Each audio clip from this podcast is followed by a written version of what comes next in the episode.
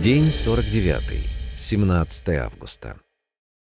Как непривычно спать в постели, которая не громыхает и не качается под тобой, вокруг которой утром не выпадает роса, а ночью не стрекочут кузнечики. Утром отправил многочисленные книжки по почте домой и решил навестить Кристинку, которая должна быть в Листвянке. На троллейбусе добрался до набережной Ангары, где стоит знаменитый ледокол «Ангара», используемый теперь как музей и ресторан. Недалеко на набережной стоит очень симпатичная скульптура, сделанная из травы. Зеленая чайка, парящая над зелено-красно-желтыми волнами. Дальше, как обычно, сменяя машины до Листвянки. По пути, ехал на четырех машинах, успел стать понятым. Милиционеры очень удивились, увидев московскую прописку, и познакомиться с местной девочкой, которая тоже решила добираться в Листвянку стопом. Кстати, это не так-то просто. Трасса состоит сплошь и рядом из подъемов, спусков и поворотов, а редкие машины мчатся с такой скоростью, что человек, стоящий у обочины, мухой пролетает мимо окна. Его особо и не замечаешь.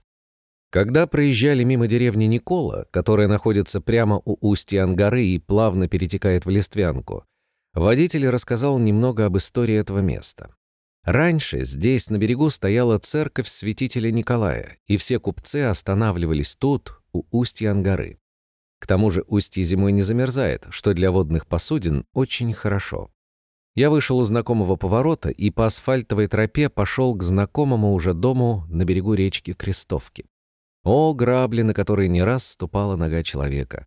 Кристинку не застал, все уехали в Иркутск.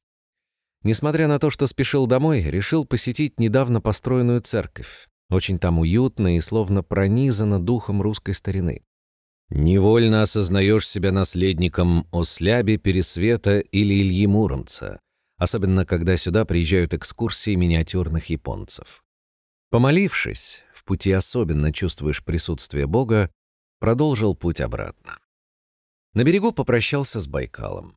Когда еще увидимся вновь? Спустился к воде, которая то ли вследствие обильных дождей и наводнений, то ли из-за прилива, билась там, где я раньше бывало сиживал на гальке. Набрал ее в ладони. Последний глоток, он самый вкусный. Взял на память камушек, белый-белый, наверное, мрамор, создававшийся природой на протяжении миллионов лет на огромной глубине. Грустно было расставаться с дедушкой Байкалом, но надо. Вышел на трассу и довольно быстро уехал до Иркутска с молодой семейной парой. Приехал домой. Да, действительно, приезжали и еще приедут сегодня. Слава богу, так оно и было. Встретились, как будто и не расставались. Я рассказываю о курьезах в Братске, про места, где побывал, про людей, с которыми познакомился и про многое другое. К вечеру поехал в город и решил вновь заглянуть на телевидение. Надо же рассказать людям не только о том, что собираешься совершить, но и о том, что совершил. Сразу же сняли очередной сюжет. А я подарил Алле, журналистке программы «Сей час», книжку про Байкал. Несмотря на выборы губернатора, сюжета в новостях все равно не хватало. Вечером с Аллой Федоровной и Альбертом Владимировичем поехали посмотреть, как строится их новый дом. А возвращаясь обратно, наслаждались золотым закатом. Внезапно все небо целиком окрасилось в ярко-желтый цвет, и эта незабываемая картина сопровождала нас всю дорогу. По приезду я, не без риска свалиться, залез на крышу двухэтажного гаража и снял это чудо на фотоаппарат. А потом мы лопали арбуз.